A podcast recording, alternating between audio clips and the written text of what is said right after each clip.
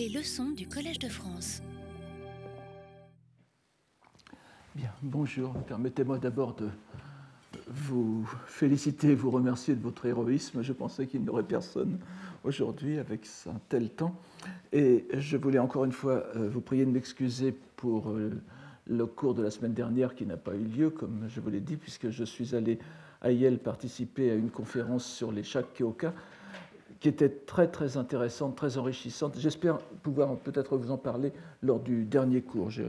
nous n'avons pas le temps aujourd'hui, ce sera un cours assez chargé et je vais commencer euh, tout de suite entrer dans le vif du sujet, qui est plutôt au, milieu, puisque c'est la continuation du cours de la, de la dernière fois, de la fin février. Nous avons vu au dernier cours comment les motifs et les thèmes les plus ouvertement bouddhiques se retrouvent au sein des poèmes appartenant à la rubrique des dieux. Nous allons poursuivre aujourd'hui l'enquête sur cette rubrique pour l'étendre ensuite très brièvement à la rubrique bouddhisme, Shakkyoka, afin de trouver des points de comparaison qui devraient nous éclairer. Nous avons terminé la dernière fois sur un poème de Jien consacré à la divinité de Hiyoshi. C'était le premier de trois poèmes sur le même sanctuaire qui, vous le savez à présent, est celui du dieu de la montagne, Saint No, protecteur du grand monastère Tendai du mont Hiei, le N-Ryakuji. Le poème qui suit, celui de Jien, est aussi l'œuvre d'un moine du nom de Shoken, ou Seiken. Prononcé Seiken. Vous savez qu'à l'époque, le, le, Tendai se piquait de, prononciation Kan, donc Seiken devait être probablement la prononciation imposée à l'époque, mais l'inertie aidant, euh, nous sommes revenus à la prononciation Gon, donc Shoken. Si vous voulez faire très euh, purisme Tendai, vous prononcez Seiken, sinon Shoken. Ce Shoken, dont c'est semble-t-il la seule œuvre transmise dans les anthologies. Il appartenait à la branche issue de l'empereur du Xe siècle Murakami, les Murakami Genji. Il eut le grade de pont de la loi, comme vous le voyez ici, Hokkyo, dans les années 1181-1189 euh, au monastère du Mont Hiei. Et l'on ne sera donc pas étonné de lire ce poème de lui qui, ainsi que le dit la notice, a été composé en pensant à la base originelle Honji du Daigu de Hiyoshi, du grand sanctuaire de Hiyoshi. Euh, je vous le lis donc d'abord en japonais. Itsutonaku, washi no takane ni sumutsuki no hikari o yadosu shiga no karasaki. Itsutonaku, washi no takane ni sumutsuki no hikari o yadosu shiga no karasaki. Je traduis ainsi. À tout jamais, au mont des aigles demeurant la lune, dont Karasaki en Shiga la lumière héberge. Vous pourrez peut-être dire à tout jamais au mont des aigles demeurant la lune dont Karasaki en Shiga héberge la lumière. Ce sera peut-être plus compréhensible, mais j'essaye de suivre l'ordre du, du, japonais autant qu'il est possible. Yados, hébergé, abrité. La tonalité bouddhique du poème est bien sûr évidente. Il suffit d'en lire le second vers pour le comprendre. Washino, Washino Takane, Washino Yama, donc c'est le mont des aigles, c'est-à-dire le pic du vautour du Sutra du Lotus. En sanskrit, le pic du vautour, en sino-japonais, le mont des aigles, le mont sacré des aigles. Mais cette tonalité bouddhique ne s'arrête pas là. Vous vous souvenez sans doute que j'ai déjà attiré l'attention sur le double sens du verbe sumu, signifiant à la fois être pur, être limpide et demeurer dont les poètes ont joué dans le toponyme de Sumiyoshi, par exemple. Ce verbe adjectif convient très bien à la lune, en son sens de pur, comme nous l'avons déjà vu dans les poèmes de Sanesada et de Shun'e. Est-ce bien la même pureté que la lune d'autrefois, etc. Les deux faisant déjà clairement allusion aux notions jumelles de Honji Suijaku et de Wako Doujin, donc la base originelle et les, traces descendues, et Wako Dojin, adoucir sa lumière pour la mêler à la poussière. Je ne reviendrai pas non plus sur la lune comme métaphore du Bouddha, qui est l'une des métaphores les plus persistantes dans la, poésie à thème bouddhique, dont ces deux mêmes poèmes offrent un exemple. Mais il faut attirer ici l'attention sur la façon dont les vers que nous avons sous les yeux s'enchaînent. Le premier, Itsutonaku, à tout jamais, constamment, est ici synonyme de tsuneni. Il se rapporte à sumu.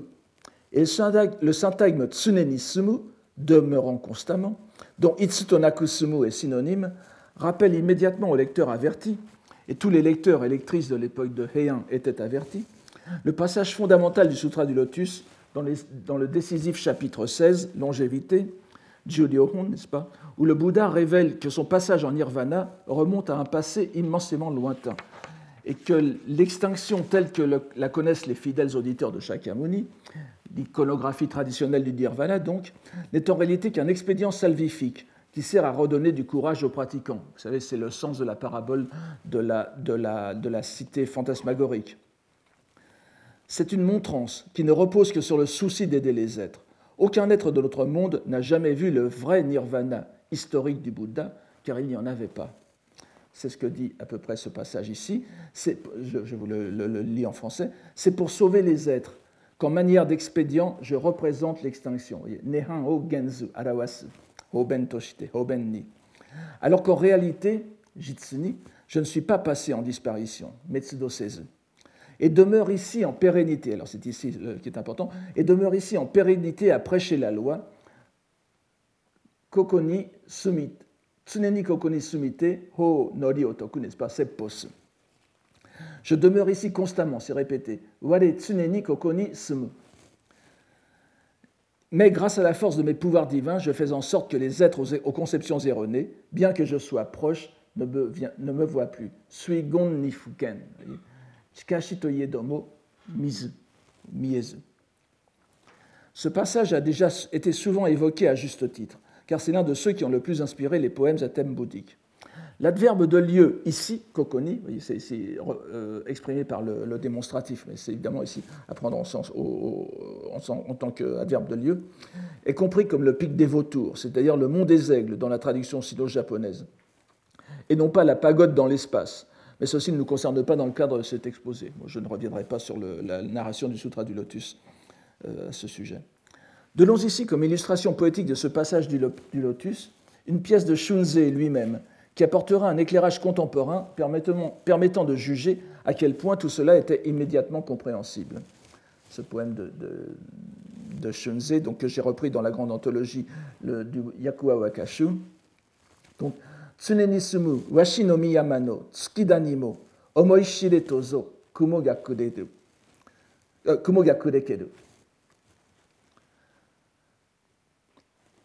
constamment en demeure, constamment demeurant au mont des aigles, la lune elle-même, pour que vous y songiez, se cache dans les nuées.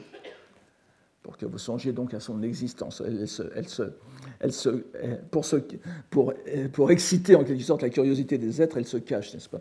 Le syntagme tsunenisumu, demeurant en permanence, évoque donc toujours dans la poésie japonaise ce passage du sutra. Je ne, en tout cas dans la poésie, dans les Shakkyoka. Je ne reviens pas ici sur l'intitulé Impermanence, Mujo, donné par Shunze à ce poème, Mujo, Impermanence. Vous voyez que ce, poème porte euh, comme titre Mujo, Impermanence, alors qu'il commence par Tsuneni Sumu. Euh, J'y reviendrai très brièvement tout à l'heure, mais c'est une, sorte d'inversion des valeurs qui est assez fréquente dans la poésie euh, pleinement Tendai, pleinement grand véhicule, n'est-ce pas? Donc je ne reviendrai pas là-dessus, c'est intitulé qui est remarquable et offre une impressionnante perspective herméneutique. On voit que Shoken a fait un léger changement de Tsunenisumu en Itsutonakusumu, mais l'expression reste très reconnaissable, ce qui fait que nul ne peut ignorer que cette lune qui a tout jamais demeure au mont des aigles est le Bouddha Shakyamuni. La première partie du poème, Kaminoku, donc je, je reviens brièvement à ce poème, le, Kaminoku est donc une paraphrase et une explication du terme base originelle de la notice, Honji. La seconde partie, en conséquence, sera naturellement l'évocation de la trace descendue. Tout le monde comprend sans peine que le vers héberger la lumière, Hikari o Yados, est une paraphrase de l'expression adoucir la lumière, Hikari o Yawaragu, et concrétise en même temps la personnalisation, si l'on peut dire, ou la divinisation des Bouddhas dans les divinités japonaises.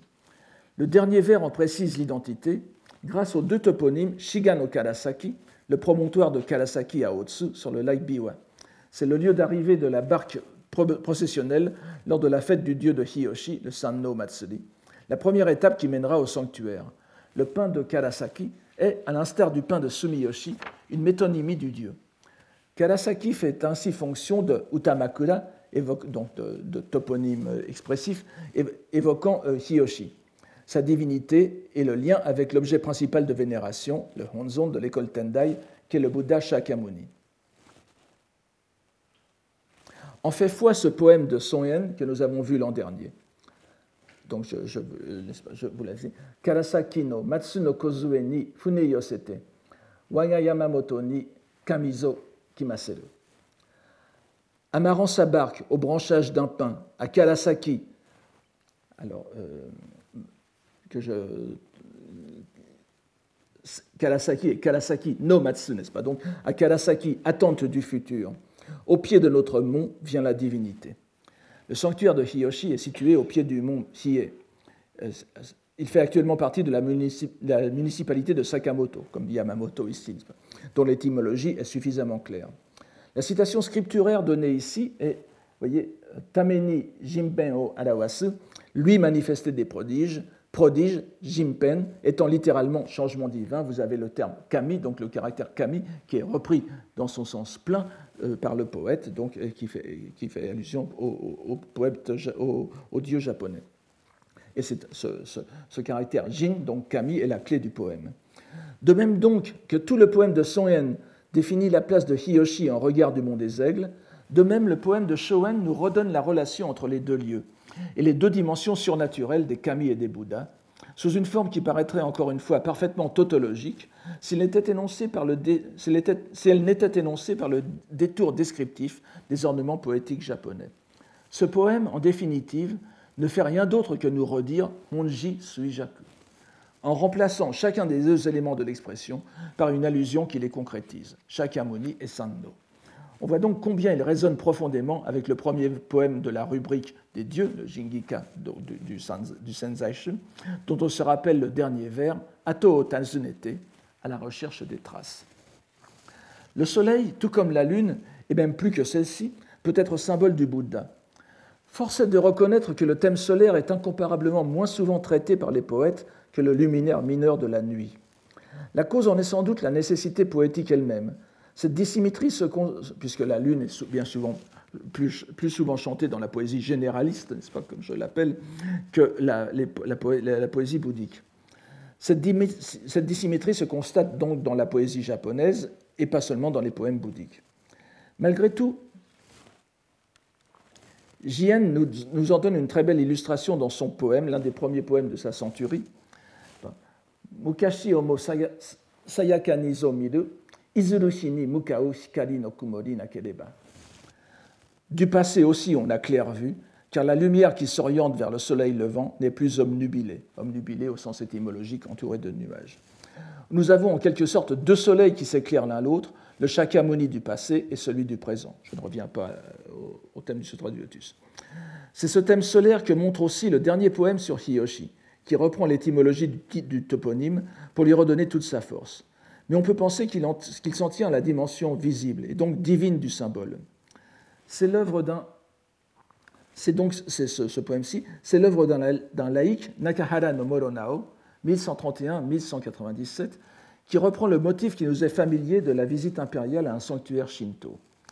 La notiste nous explique que lors de cette visite, dont le commentateur précise qu'il s'agit de l'empereur Goshirakawa, la pluie s'interrompit pour laisser place à un ciel dégagé, ce qui fit que le lieu saint méritait bien son nom le, poème se, lit ainsi Miyuki suru takane no katani, kumo harete, sora ni hiyoshi no shirushi ozo miru. En direction du haut pic, en l'auguste visite, les nuées se dégagent, et au ciel du bon soleil, Hiyoshi, nous voyons le signe. Nous avons déjà vu à plusieurs reprises le terme particulièrement chargé de Shirushi, Shirushi Ozo Miru que l'on retrouve aussi bien dans un contexte de kami que de Bouddha, avec des nuances inévitables en fonction de la nature de ces deux classes d'entités. Appliqué au Bouddha, le terme aura souvent le sens de miracle, de manifestation de pouvoirs extraordinaires, et donc de preuve de l'efficace de, la loi bouddhique. Lorsque nous avons la chance de pouvoir le mettre en parallèle un terme sino-japonais, c'est souvent Jindiki ou Reigen, ou bien Zuiso, n'est-ce pas? Dans un contexte shinto, on trouvera plus souvent le sens de manifestation de la présence du Dieu, sans doute miraculeuse en soi, mais avant tout indice d'un phénomène lumineux plutôt que spectaculaire.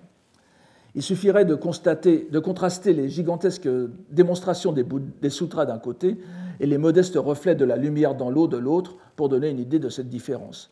Par exemple, le, le, poème de J.N. que nous avons vu tout à l'heure sur le, rayon qui sort de, entre les sourcils du Bouddha et illumine l'univers entier est un shirushi, un shirushi typiquement bouddhique. Et vous vous souvenez de, ce poème où nous voyons l'eau troublée, le, reflet le reflet du soleil troublé dans la, lumière, dans, l'eau euh, où, boit le cheval, où s'abreuve le cheval, qui est un shirushi de la présence du Dieu le contraste est très important entre les deux. On la retrouve ici, donc, cette différence. Le Shidushi n'est rien de plus que le changement de temps. Il fait beau. En retrouvant sa clarté sans nuage, le ciel au-dessus du sanctuaire mérite pleinement son appellation de Hiyoshi, bons auspices du soleil, soleil auspicieux. Nous revoyons donc ici, dans ce dernier des trois poèmes sur Hiyoshi, le caractère présentiel, ainsi que j'ai osé risquer le néologisme euh, récent, qui est la marque distinctive des poèmes purement shinto. Ce caractère est, d'ailleurs étrangement paradoxal, et c'est pourquoi il est préférable de parler de présentiel plutôt que de personnel, car le, car, le, car le, Dieu se manifeste rarement en tant que personne, et c'est alors presque toujours brièvement, dans un rêve ou au hasard d'une rencontre, parfois par une voix. La présence, si elle est manifeste pour le poète, est presque toujours indirecte. C'est une allusion de présence de même que le poème signifie cette même présence par allusion. Il faut ici rappeler l'importance du terme kage, que nous avons déjà vu plusieurs fois et que nous reverrons, qui, le reflet, qui définit fort bien la nature de la présence divine. C'est le reflet adouci d'une lumière, que le commun des mortels ne peut contempler directement, mais dont il recherche les manifestations dans les moindres perceptions visuelles ou auditives, du moment que le lieu y est propice, comme ici.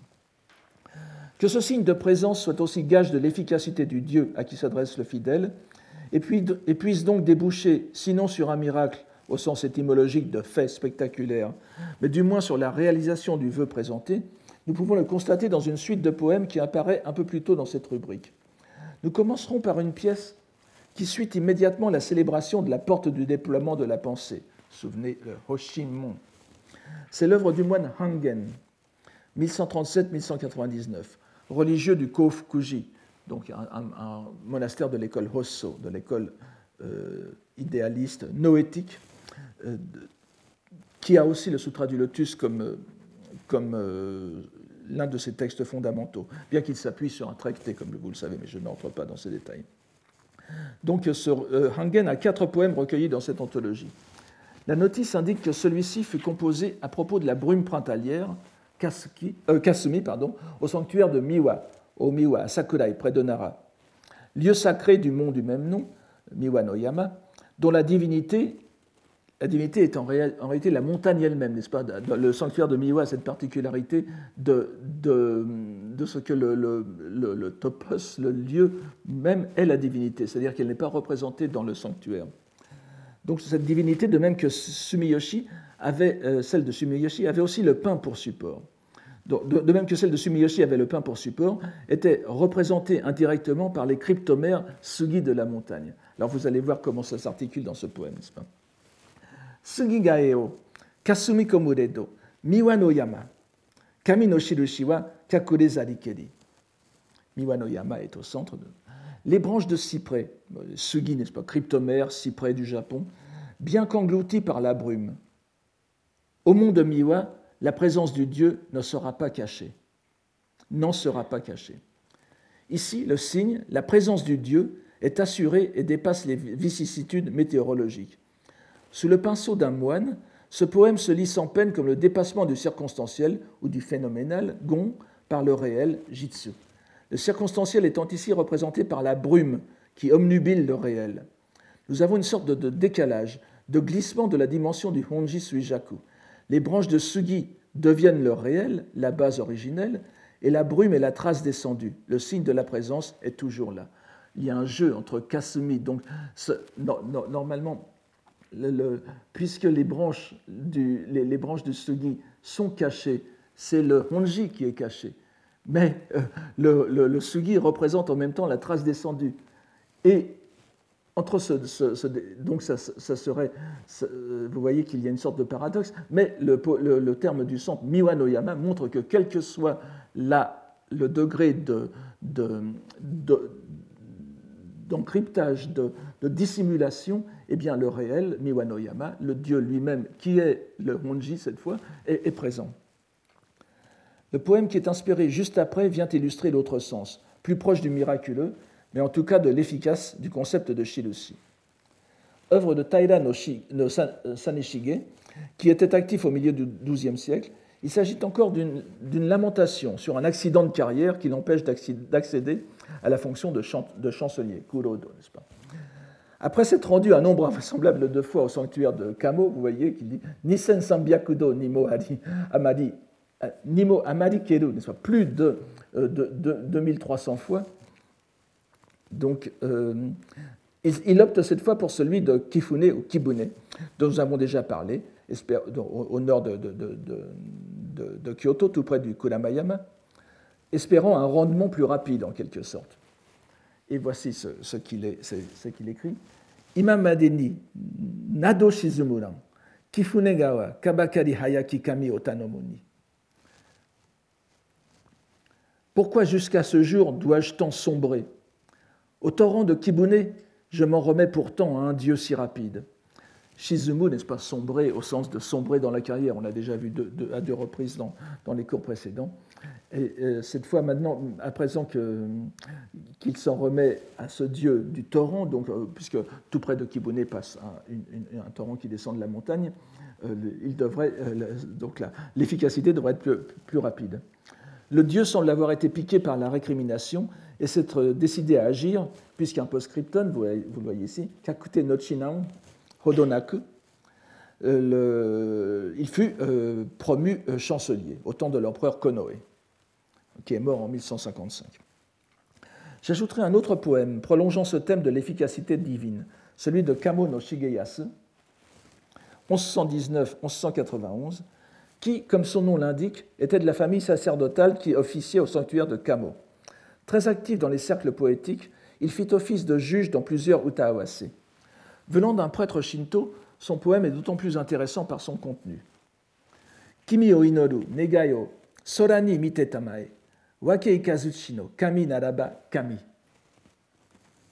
Construction intéressante. Pour le souverain, de prières le ciel daignez remplir. Dieu du tonnerre, que vous, Dieu du tonnerre que vous êtes, soyez Dieu. Pour le souverain, de prières le ciel daignez remplir. Dieu du tonnerre que vous êtes, soyez Dieu. Le dieu de Kamo, Wake Ikazuchi no Mikoto, comme son nom l'indique, est celui du tonnerre, dont le grondement remplit le ciel. De remplir le ciel à remplir un vœu, c'est-à-dire l'exaucer, le pas est vite franchi. Le verbe mitsu se rapporte donc aux deux mots negai et sora. Le mot japonais sora, s'écrivant avec le caractère chinois ku, qui signifie vide, la vacuité bouddhique. Il n'est pas nécessaire que le caractère soit là, d'ailleurs, que le caractère chinois soit là pour que, pour que les lecteurs voient ku derrière sora, n'est-ce pas? Je, vous le rappelle, ce sont des, sortes d'automatismes linguistiques qui se font dans, la, dans, la, dans l'esprit des lettrés. Donc il est facile de penser que la phrase remplir le ciel peut aussi se comprendre dans un sens bouddhique, paradoxal à première vue, mais qui relève de la même pensée paradoxale que celle qui faisait intituler Impermanence un poème sur l'éternité, Mujo Tsunenisumu, comme nous l'avons vu tout à l'heure avec Shunzei. C'est-à-dire que ce qui relève de l'impermanent ou du vide est, à la lumière de la vérité ultime, éternelle et réelle. Ajoutons une dernière remarque sur la curieuse construction du dernier vers, où l'on peut voir avec Madame Olinik, dont j'ai parlé la dernière fois, un jeu de mots sur Kaminari, pas, vous voyez, Kami Naraba, Kami Naraba, ce qui est tout à fait possible et même euh, euh, probable, mais cela n'explique pas la tournure grammaticale elle-même. On peut se demander si elle n'est pas inspirée du chinois classique, de phrases comme celles que l'on a dans les entretiens de Confucius, pas Kimi, Kimi, Kimi, Kimitari, que le souverain se montre souverain, etc. Nous avons encore ici une manifestation très concrète, le shirushi, qui révèle la proximité du Dieu, bien qu'il n'y ait aucun trait personnel qui s'y attache. Après ce détour sur la notion de signe, si important dans ces poèmes, retournons à notre séquence sur le Honji Suijaku. Après les trois poèmes sur Hiyoshi, nous arrivons au grand sanctuaire d'Issei. avec un poème du maître de loi Enyi, qui n'est autre que l'illustre poète Saigyo, 1118-1190, de quatre ans plus jeune que Shunzei, avec qui il avait étudié la poésie et qu'il appréciait au point d'inclure presque 20 poèmes de lui dans son anthologie. La notice en est très intéressante. Elle nous dit que Saigyo, repris de l'envie d'errance, Sumi Ukare Tenochi, après un séjour au mont Koya, c'est le fameux, sans doute lors de ce séjour que se déroule la célèbre anecdote du Senjusho, vous savez, où il essaye de, de fabriquer une sorte de golem de, Frankenstein pour avoir un compagnon de, poésie, et ça ne marche pas. J'en ai parlé par ailleurs, c'est l'une des histoires les plus intéressantes du Senjusho. Donc, après ce séjour au Mont Koya, alors qu'il se trouvait dans un temple de montagne sur la baie de Futami, dans la province d'Issé, il composa ce poème en songeant à l'émanation vestigielle, donc le, suijaku, on suijaku, euh, du Bouddha Dainichi, puisque la montagne près du sanctuaire d'Issé était dite mont de la route du dieu Kamiji Yama. Kamiji no Yama, Kamiji Yama. Voici ce que dit le, poème. Fukaku idite, Kamiji no oku o tazunureba, mata ue monaki, mine no matsukaze pénétrant au plus profond des arcanes du chemin du Dieu. En ma quête, il n'y a plus rien au-delà du vent dans les pins sur le pic. Chacun peut comprendre que Kamiji no Oku, renforcé par Fukaku signifie les arcanes les plus profonds du Shinto. Évidemment, Kamiji, c'est Shinto, Kami no Michi.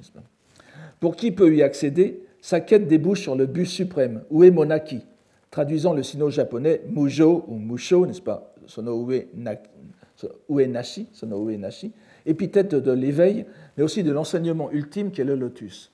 Le vent dans les pins, matsukaze, qui est aussi le vent d'attente, le vent de l'attente, est une métaphore très répandue de l'enseignement du Bouddha. Je n'en donnerai qu'un exemple tiré encore une fois de Jien. Washi no yama, taenaru koe no yukari niwa, kaze fukane domo, mine no matsukaze je, ça sera un peu long d'expliquer pourquoi il y a Kazef Domo ici, mais voyez bien que le vent ne souffle pas.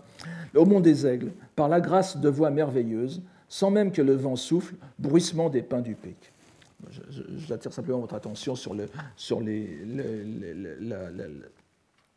la, similarité des, paroles, sans entrer dans les détails du poème de Jien. On voit que le vent dans les pins du pic, au dernier vers, répond au mont des aigles du premier vers, Washinoyama, Mine no Matsukaze. Saigyo ne dit pas autre chose. En suivant jusqu'à son terme ultime la voie des dieux du Japon, on ne peut que déboucher sur l'enseignement suprême du Mont des Aigles et donc du Sutra du Lotus. On s'étonnera peut-être de trouver le lotus ainsi évoqué dans un poème qui mentionne explicitement le Bouddha Dainichi en sa notice, ce qui est normal pour Issei, sanctuaire d'Amaterasu, la déesse solaire assimilée à Mahavairochana. Le bouddhisme de Saigyo était profondément marqué par la dévotion au lotus, ainsi qu'en témoignent les poèmes à thème bouddhique qu'il nous a laissés. Bien qu'il ait, pratiqué au mont Koya et pu être considéré comme moine Shingon, il était aussi initié à l'ésotérisme Tendai, au Taimitsu. Sans parler de sa dévotion amidiste qui se retrouve bien sûr dans le recueil d'anecdotes qui lui sont consacrées, le Senjusho dont je viens de vous parler. Même dans le Tendai exotérique, on sait que la plus haute forme de Shakyamuni n'est autre que Mahavairochana, je n'entre pas dans les détails scolastiques, mais vous avez euh, dans, tous les traités euh, doctrinaux Tendai une euh, graduation, en quelque sorte, des, différents degrés ontologiques de Shakyamuni qui se terminent par Mahavairochana. Donc il n'y a nulle contradiction dans ce poème où nous voyons les sentiers de Issei monter au Sutra du Lotus en même temps qu'à la base originelle qui est Dainichi. Nous voyons que ce poème sur le grand solaire, comme disait Bernard Franck, euh, d'Issée, vient comme la conclusion des trois précédents, qui célébraient le soleil auspicieux de Hiyoshi, même si la lune y intervenait aussi. Il semble donc assez logique que les deux poèmes suivants soient consacrés à la lune, d'abord comme Dieu personnalisé, puis à celle qui nous est plus familière, comme métaphore du Bouddha et de la pensée éveillée.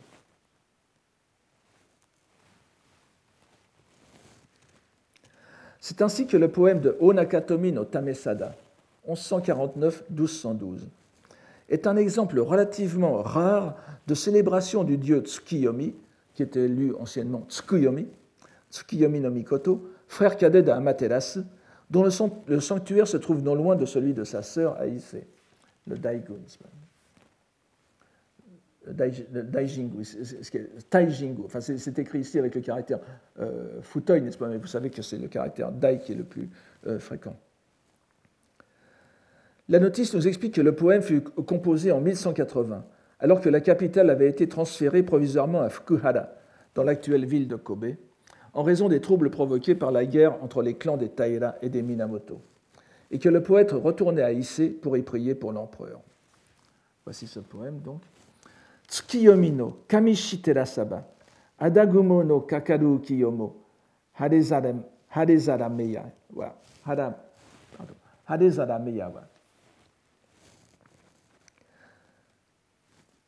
Puisque de la lune la divinité nous éclaire, les vingt nuages qui couvrent ce monde sinistre se, dissiperont bien. La, phrase finale, un négatif exclamatif, n'est-ce pas Donc on peut le, le, traduire par une forte affirmation. Puisque de la lune la divinité nous éclaire, les vingt nuages qui couvrent ce monde sinistre se dissiperont bien. Vous avez parfois, au lieu de Adagumo, vous avez parfois Adagumo, donc les nuages, les nuages légers, n'est-ce pas, qui se défont tout de suite. Vous avez parfois Asagumo, nuages du matin, ou, les nuages superficiels, selon la façon dont, on l'écrit. Euh, bon, Adagumo euh, semble préféré de la plupart des éditeurs que j'ai pu consulter. Un post-scriptum nous dit que peu après, les choses se rétablirent. Allusion probable au retour à l'ancienne capitale ordonnée par Taira no Kiyomori au bout de six mois. En même temps qu'il complète le, cycle de la Lune, ce poème, avec son post-scriptum, se présente aussi comme attestation de l'efficace du Dieu. Le troisième poème sur la Lune est l'œuvre du moine Noren, dont nous savons très peu de choses et qui ne se trouve représenté ici qu'ici dans ce recueil. Il fut composé, comme le dit la notice, lors d'un concours poétique sur le thème de la Lune au-dessus du sanctuaire, Château Notsuki, euh, à, Iwashimizu no Yashidoni, au sanctuaire de Iwashimizu. La lune au-dessus du sanctuaire, dont on avait déjà vu précédemment un exemple, vous vous souvenez, de ce, même thème, traité à Sumiyoshi. Il s'agit, nous l'avons vu, d'un motif idéal pour développer l'idée de la base originelle et des traces descendues, de l'originel et du vestigiel.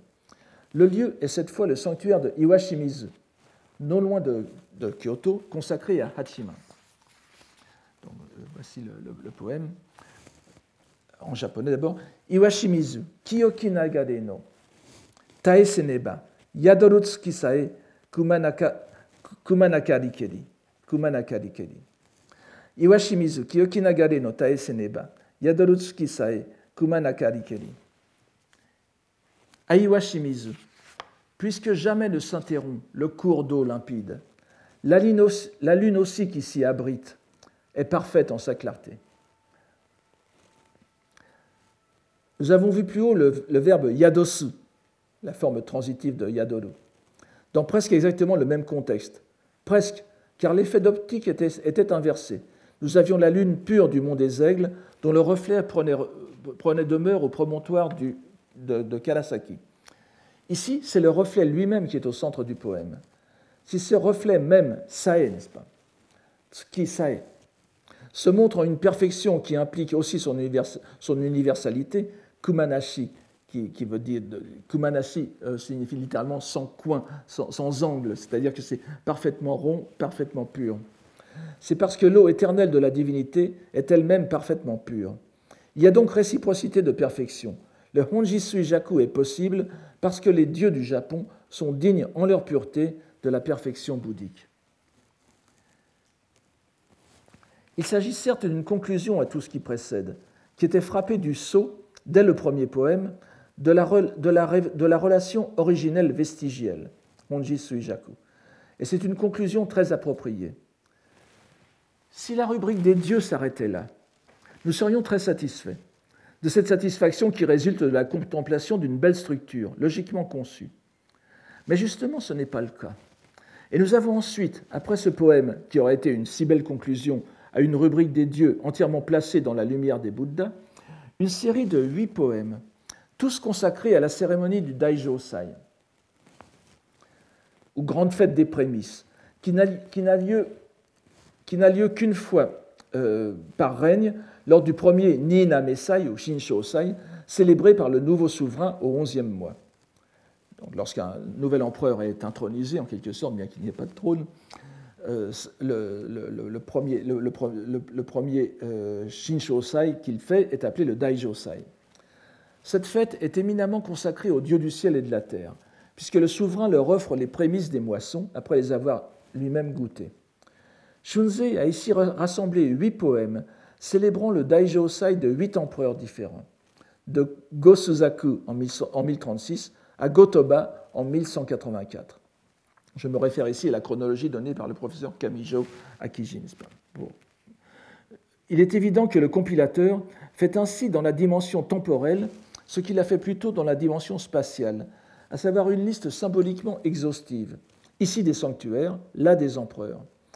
Mais lorsque les sanctuaires et leurs divinités étaient savamment insérés dans la structure théologique, si l'on peut dire, ou bouddhologique du Honji Suijaku, ici, nous nous retrouvons dans l'atmosphère épurée des premiers poèmes sur les dieux que nous avons rencontrés dès le Kokinshu. Vous vous souvenez des débuts de ce cours.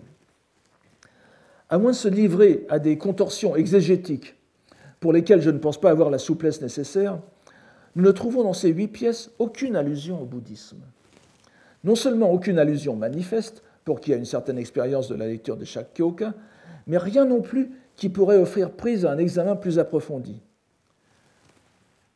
Une telle pureté rituelle dans huit poèmes de suite ne peut être le fruit du hasard. Nous retrouvons dans ces pièces toute l'ornementation des kami asobi no uta et des kagura uta. Les feuilles de sakaki et les banderoles sacrées, les yu, n'est-ce pas, les gohei, nusa, les, souhaits de longévité de mille ans et dix mille règnes, les prières aux dieux pour le souverain. Le moine versé dans les doctrines du Tendai qui était Shunzei s'est donc ici volontairement abstenu de toute interférence bouddhique dans cette ultime partie de la rubrique des dieux, il leur a laissé toute la qualité originelle du genre, une naïveté dénoncée, mêlée à un optimisme invétéré, relevée dans la mesure du possible pour ce qui est de la poésie japonaise, d'univocité dans l'usage du vocabulaire. C'est-à-dire que vous n'avez pratiquement pas de jeu de mots, en tout cas pas de jeu de mots significatif. Nous ne donnerons qu'un exemple, car les huit, les huit pièces sont d'une grande unité de ton et nous prendrons la dernière qui les résume toutes. Elle est du conseiller Fujiwara no Mitsunori, composée pour le Daijosai de l'empereur Gotoba en 1184. Elle célèbre le mont des Milan, Chitoseyama, dans la province de Tamba, à, l'ouest de Kyoto. C'est Tango no Kuni. Et euh, la notice nous dit qu'il s'agit d'un chant de la, partie, de la partie ouest. Vous avez Suki no Kata, vous avez donc Suki no Kata et, et, Yuki no Kata, les deux.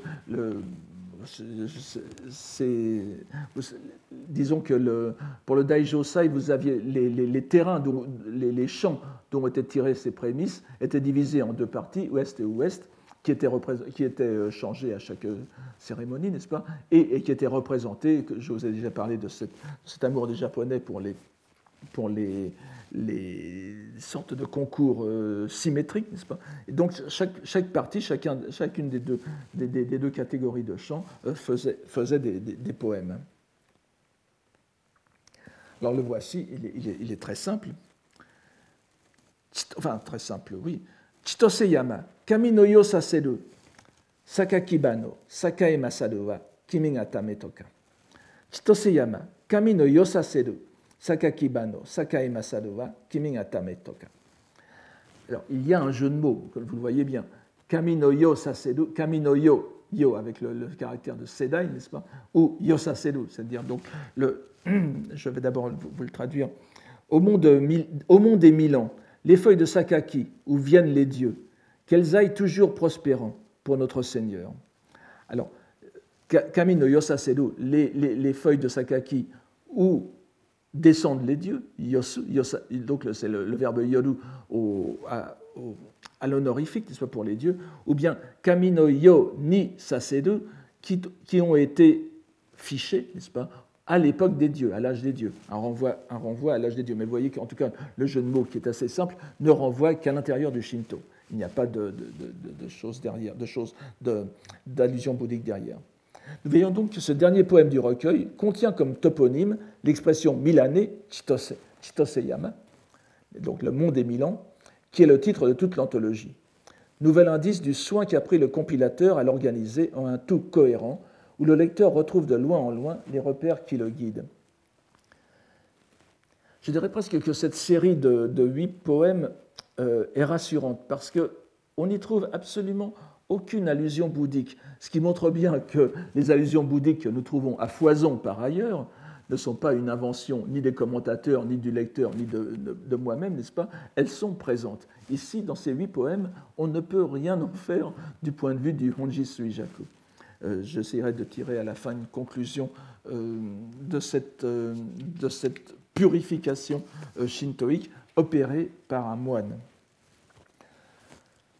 Avant de tenter de tirer quelques conclusions de cette rubrique des dieux, nous nous devons de nous faire une idée de celle qui la précède, la rubrique du bouddhisme.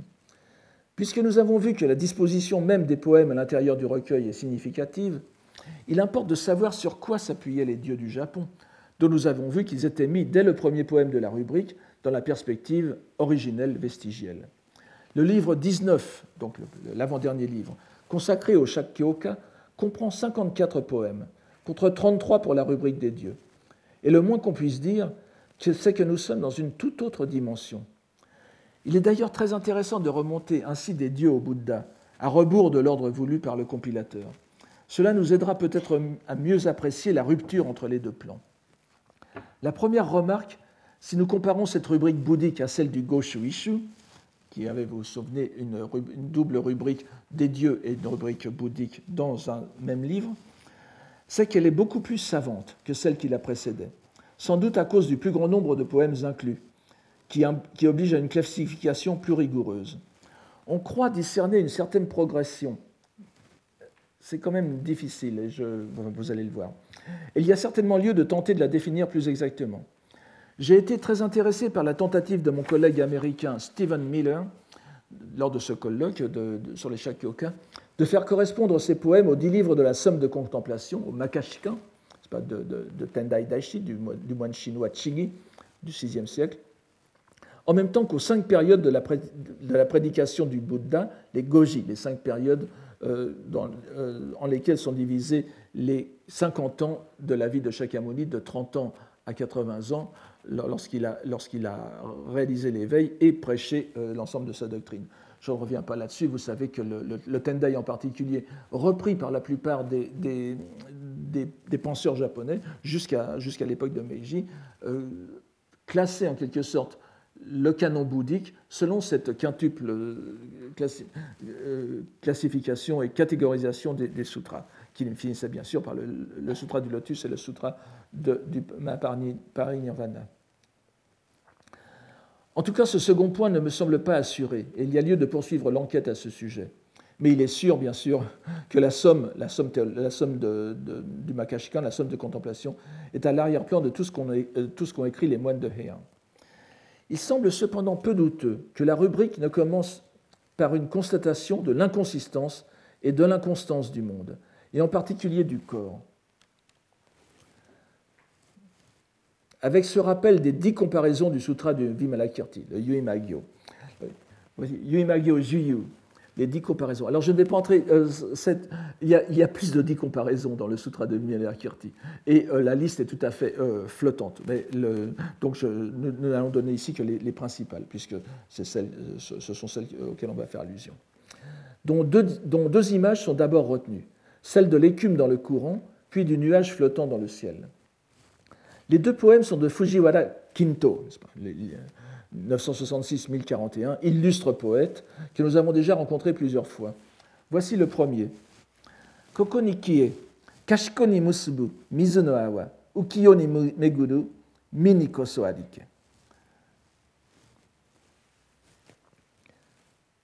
Ici, elle se défait, et là, elle se reforme. Écume d'eau qui parcourt le monde flottant. Voilà ce qu'était le corps. Cette forme passée indique que celui qui fait le poème est à la fin de sa vie. Il s'aperçoit de l'impermanence, de, la caducité, de l'inconstance de son corps. Le, quatrième vers, Ukiyo ne Meguru, donc qui, parcourt le monde flottant, évoque bien sûr le cycle des morts, Shoji Rinne, le, cycle des morts et des renaissances dans lequel est emporté l'individu. On n'oubliera pas que le mot pour corps est plus général que ce qu'implique sa traduction française. On pourrait presque le rendre par individu, ou voir la personne. il consiste en la concrétisation de l'acte, go, le karma, dans l'existence présente. Il n'est donc pas séparé de shin, kokoro, où il l'est par la représentation que l'on en a. Il s'agit de la première étape de la prise de conscience. Le second poème de Kinto développe la comparaison du nuage. Sadamenaki, miwa okigumoni yosoetsutsu, hate wa sore nari nubeki. Jamais fixé, le corps à un nuage flottant se compare. Et à son terme, comme lui, il finira. On voit que ces poèmes appartiennent à la catégorie la plus simple des Shakkyoka, qui ne font qu'adapter en japonais la lettre du sutra, sans même apporter ou très peu d'ornements poétiques. Chose curieuse, on retrouve 20 poèmes plus loin. Une autre pièce consacrée encore à l'une des dix comparaisons de Vimalakirti. Cette fois, celle de la lune dans l'eau, Shuichu Gatsu. Faudrait, la plupart des Japonais euh, actuels diront Shuichu Getsu, mais il faut dire bien sûr en, lecture euh, Gon plutôt que Kan, donc Suichu, ça serait plutôt Suijugatsu ou Suijugatsi. Dû à Fujiwara no Naganori, 1100-1180, fils d'un docteur S-lettres et qui fut lui-même fin lettré. Mais son poème n'est guère qu'une redite un peu plus élaborée dans la comparaison. Sumeba miyu, nigoreba kakuru, sadame naki, konomiya, mizuni, yadoru, tsukikage. Sumeba miyu, nigoreba kakuru, sadame naki, konomiya, mizuni, yadoru, tsukikage. Vous voyez encore tsukikage, n'est-ce pas? Et yadoru. Limpide, on la voit. Troublée, elle disparaît. Jamais fixée, notre corps est dans l'eau, le reflet de la lune. Il est cependant intéressant de remarquer que ce poème vient après un autre, qui est consacré à un terme bien plus délicat, les Gochi Nyorai. Vous le voyez dans la, dans la notice, o yomi no kokoro o yomi. C'est-à-dire, alors, compris soit comme un Bouddha, l'ainsi venu, n'est-ce pas, le Tathagata, muni des cinq sagesses, c'est-à-dire Mahavairochana, soit comme un groupe de cinq ainsi venus, de cinq Nyorai, entourant ce même Dainichi et représentant chacun l'une des cinq sagesses. Ainsi que nous le dit la notice, il s'agit ici de la sagesse d'éveillé, la sagesse d'égalité, Byodo Shochi, décrite en ces termes par Fujiwara no Kanezane, qui n'est autre que le frère de Jien, c'est très important, et qui était ici appelé par son titre de régent et d'ex-ministre de la droite. C'est Shosaki Udaiji.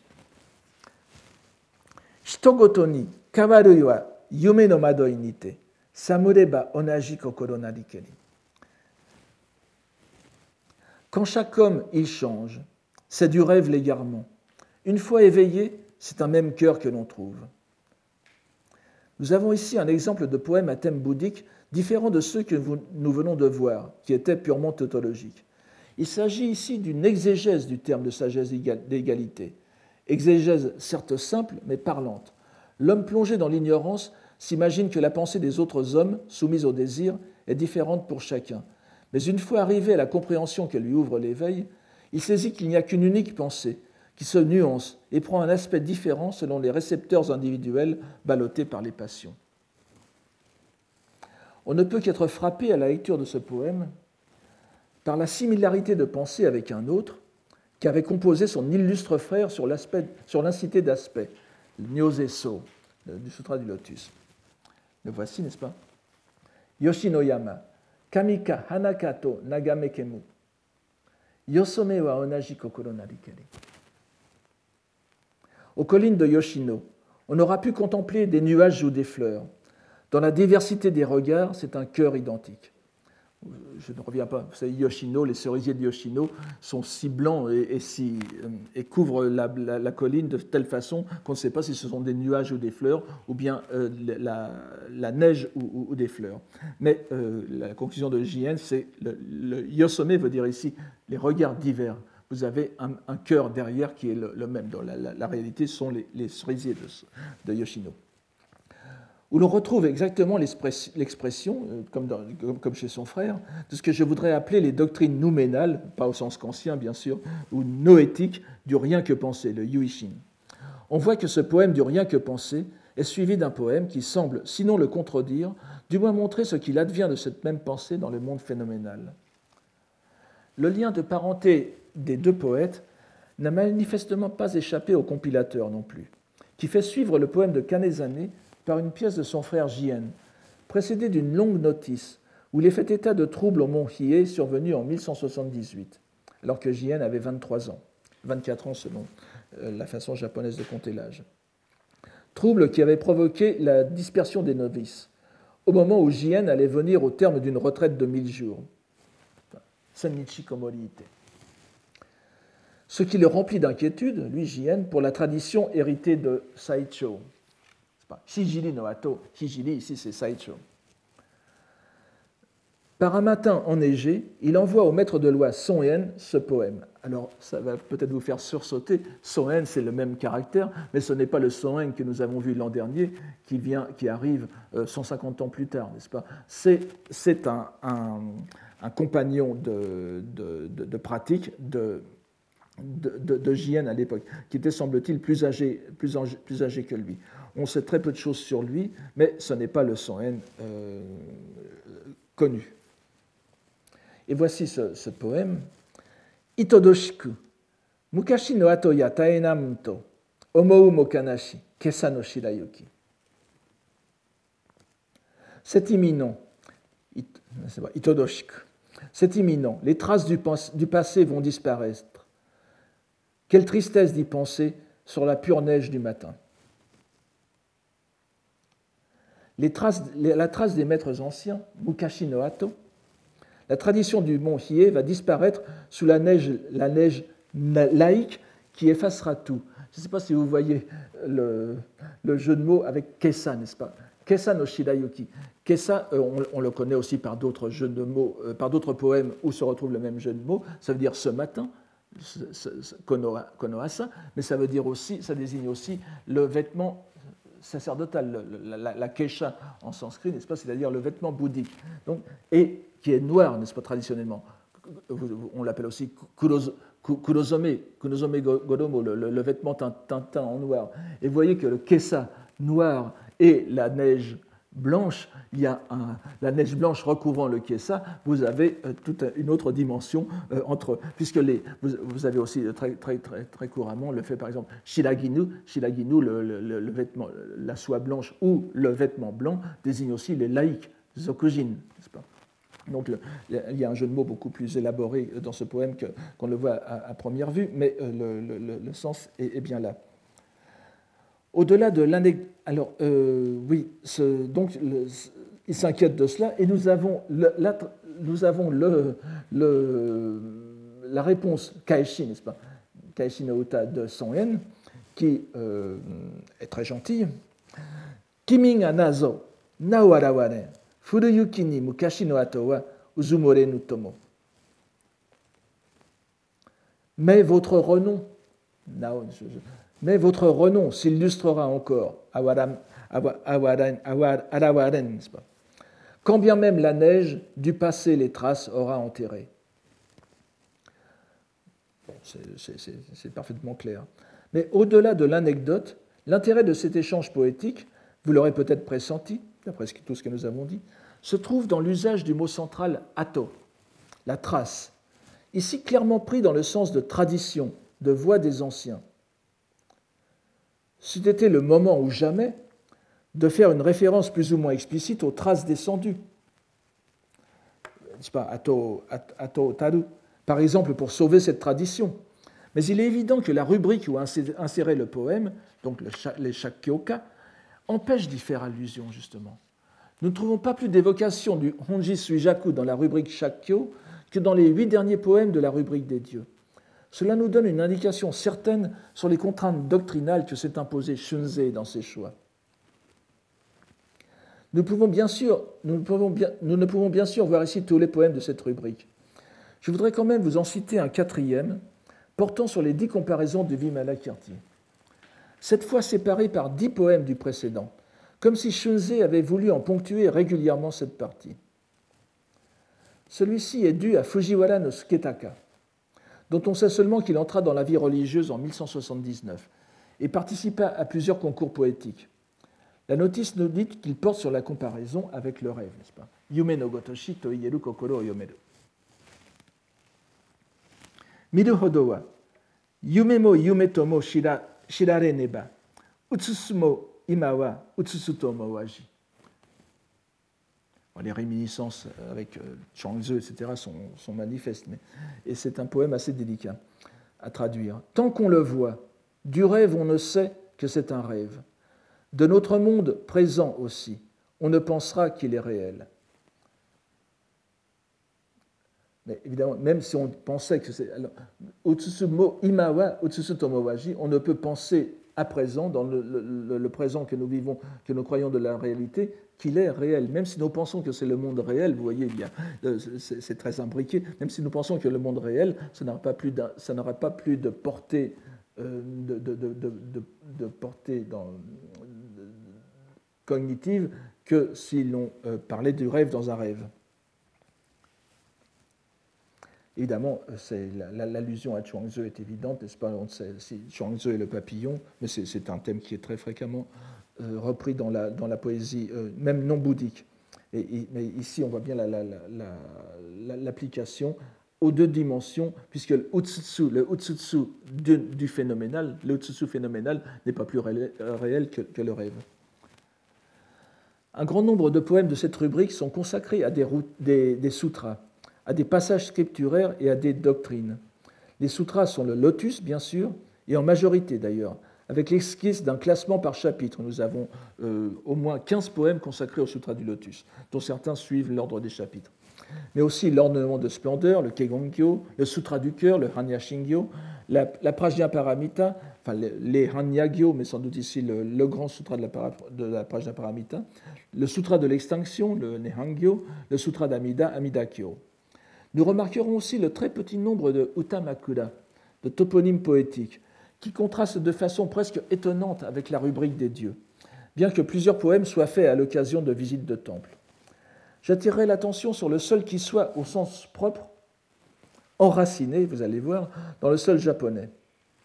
C'est celui d'un important, moine poète, Jakuren, 1139-1202, neveu puis fils adoptif de Shunzei. Vous voyez que nous sommes toujours dans, euh, la proximité du compilateur, qui fit partie du cercle poétique où évoluaient les Yoshitsune, les Teika, Jien, etc. Donc de grands, de grands euh, écrivains de chaque kyoka aussi.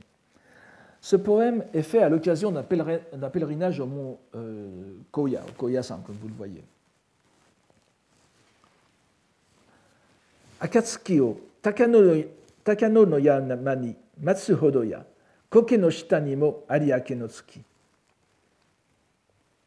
L'aurore, au mont des hautes plaines, Takano no, Miya, Takano no, Yama, c'est évidemment Koya no Yama, donc, donc l'aurore au mont des hautes plaines, tandis que je l'attends, sous la mousse aussi, la lune du point du jour. Tous les commentateurs s'accordent à voir en ce poème l'allusion, c'est pas la Koke no Shita, sous la mousse, la mousse du tombeau, à l'entrée en samadhi du moine Kukai, le Nyujo, avec qui le, euh, avec qui, le poète attend la venue, du monde, la venue au monde du futur Bouddha Maitreya, le Miroku Bosatsu. L'idée selon laquelle Kukai n'est pas mort en 835, mais est entré le corps intact en concentration, ce qu'on appelle Nyujo, Nyujo Rushin, n'est-ce pas? Jo Mio Todomeru, n'est-ce pas? Gardant le corps, d'où il sortira à la venue de Miroku, est étroitement liée à celle de la réalisation de l'état de Bouddha de ce corps, Sokushin Jōbutsu.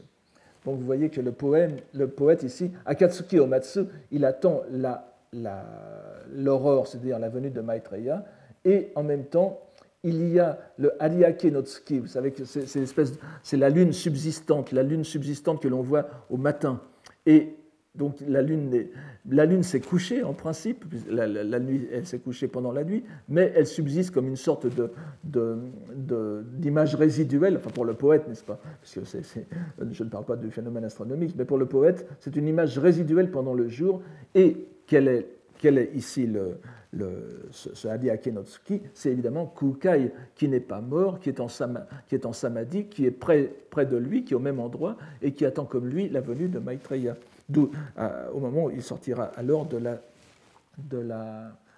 sa concentration. Donc cette idée du Sokushin Jōbutsu, idée très importante dans le, dans le Mikkyo, l'ésotérisme japonais, c'est-à-dire la réalisation de l'état de Bouddha en ce corps, dès ce corps, a aussi donné l'occasion d'un autre poème dans cette même rubrique, l'œuvre de Norinaga, qui est sans doute 1109, 1180, on n'est pas sûr de la date de sa mort.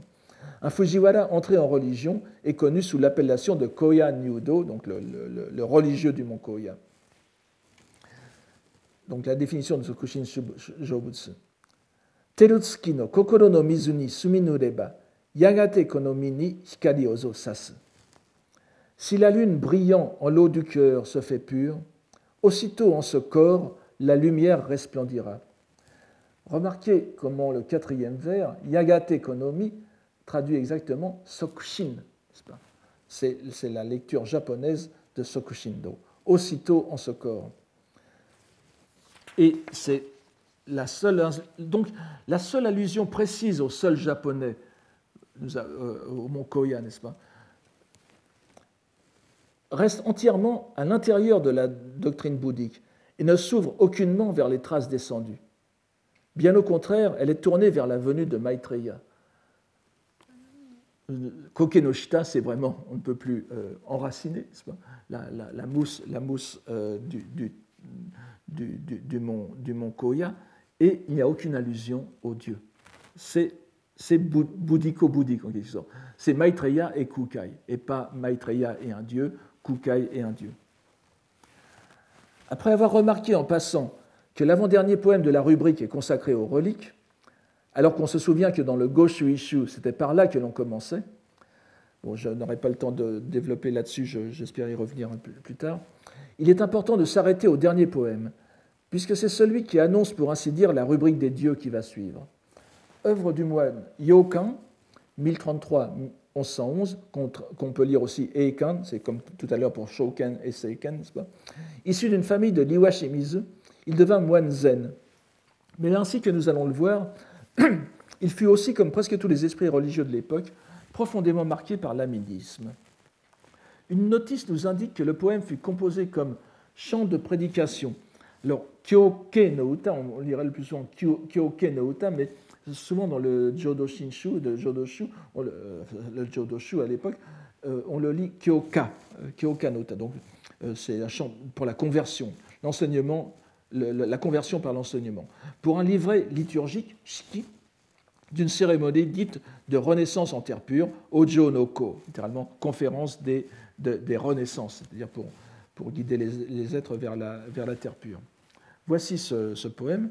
Minabito wo watasan to kokoro koso gokuraku ni yuku shirube narikere. Minabito Watasanto Je ne sais pas si vous vous souvenez, dans, dans le Sutra du Lotus, la citation que je vous ai donnée tout à l'heure, vous aviez exactement la même expression. Shujo Watasan. Donc, pour tous les êtres, le salut médité, un tel cœur pour sûr est vers la félicité le meilleur guide. Remarquez le terme sino-japonais qui fait de ce poème un indéniable shakyoka, Gokuraku. Euh, ça, choque toujours de voir un, terme sino-japonais dans un waka. Et il ne faut pas oublier d'ailleurs que ces termes sino-japonais sont plus nombreux dans les poèmes qui sont plus spécialement liturgiques, comme c'est le cas ici. Mais avant tout, le seul lien que l'on puisse faire avec ce qui suit, c'est-à-dire la, rubrique des dieux, est pour tous les êtres le salut médité. Minabito watasan tomo, qui débouche sur l'idée de l'expédient salvifique, dont font partie le Honji Suijaku et les poèmes aussi. mais convenons que c'est peu. Si on regarde l'ensemble de cette série, on se rend compte que l'aspect noétique, le yuishin, y joue un rôle prédominant, ainsi que nous l'avons vu dans les quelques poèmes traduits ici.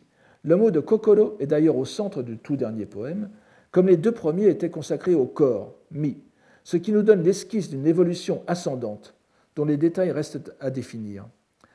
Au terme de ces trois cours sur la rubrique des dieux du Senzaishu, nous avons vu comment s'est opérée la mainmise bouddhique, si je puis dire, sur une catégorie de poèmes qui, à première vue, et selon la tradition ancienne, en était le plus éloigné. En plaçant cette rubrique après le bouddhisme, essentiellement présentée sous sa forme idéaliste, centrée sur le cœur, le cœur au sens large de pensée, le compilateur présente les dieux comme les interlocuteurs les plus disponibles des êtres humains, ceux qui les guident à travers les vicissitudes du monde vers les terres de la contemplation. On doit cependant reconnaître qu'en ménageant en toute dernière partie une série de poèmes pour ainsi dire immaculés de toute trace du bouddhisme, le moine poète qu'est Shunzei sacrifie à la tradition primordiale et retrouve ainsi le pacte entre Dieu Shinto et Bouddha, où l'on se défend de faire toute référence explicite au bouddhisme au sein des plus sacrés sanctuaires. Donc ces huit poèmes au Daijosai reflètent cette idée bien connue que nous avons déjà vue plusieurs fois, par exemple dans le, dans le Shasekishu, dans les sanctuaires. C'est à la suite d'un pacte entre dieux et Bouddha que l'on ne parle pas du bouddhisme dans les sanctuaires. Et il me semble que ces huit derniers poèmes sont la concrétisation de ce pacte. Voilà, nous en avons fini aujourd'hui avec le Senzai, le, Senzai Shu et je vous remercie de votre attention et de votre courage. Retrouvez tous les contenus du Collège de France sur www.colège-2-france.fr.